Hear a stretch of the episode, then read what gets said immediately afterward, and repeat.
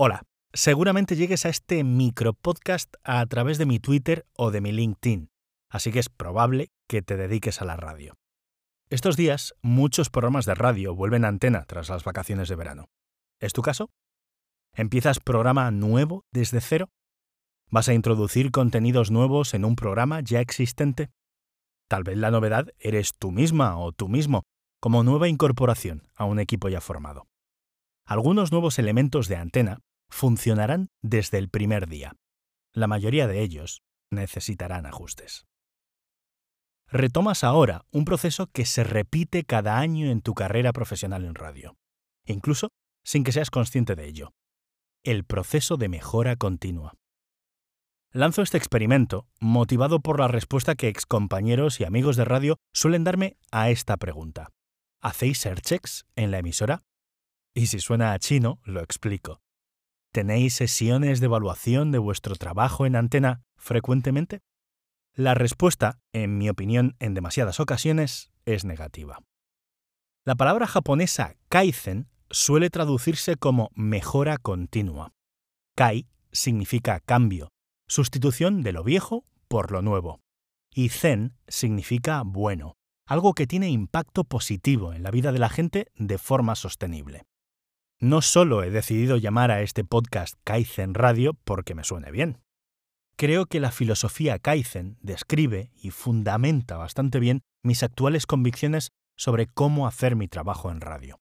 Ya habrá tiempo en los próximos episodios de explicar qué es Kaizen a fondo, pero hoy, a modo de introducción, quiero mencionar tres ideas. Es una autodisciplina. La mejora continua en Kaizen es un compromiso personal, Eres tú la persona más adecuada para encontrar la mejor solución a los problemas que te afectan a ti. Requiere foco. Hay que encontrar los problemas más básicos cuya solución tendrá un mayor impacto como mejora. Que sea continua significa que nunca termina. Es posible y necesaria en todas las fases de tu carrera. Llevo 20 años intentando ayudar a locutores y presentadores de radio a mejorar en antena y he cometido muchos errores. De algunos de ellos hablaré en los próximos episodios. Hoy quiero mencionar el mayor de todos, el que entra en conflicto con la primera de las ideas que acabo de mencionar. No soy yo, ya sea como jefe o como consultor, quien deba decir qué haces mal o qué haces bien. No soy yo quien deba señalar problemas. No soy yo quien debe darte la solución. Pero sí puedo ayudarte a que lo hagas tú, tú y tu entorno. Ah, se me olvidaba una cuarta idea central en la filosofía Kaizen. La mejora continua se hace a pequeños pasos, sin prisas, sin impaciencia, sin perfeccionismos. Yo me lo he aplicado. Estas primeras entregas de Kaizen Radio van a ser una serie de episodios muy cortos, sin grandes elaboraciones, en los que comparto unas primeras ideas básicas. Como decía antes, casi como experimento.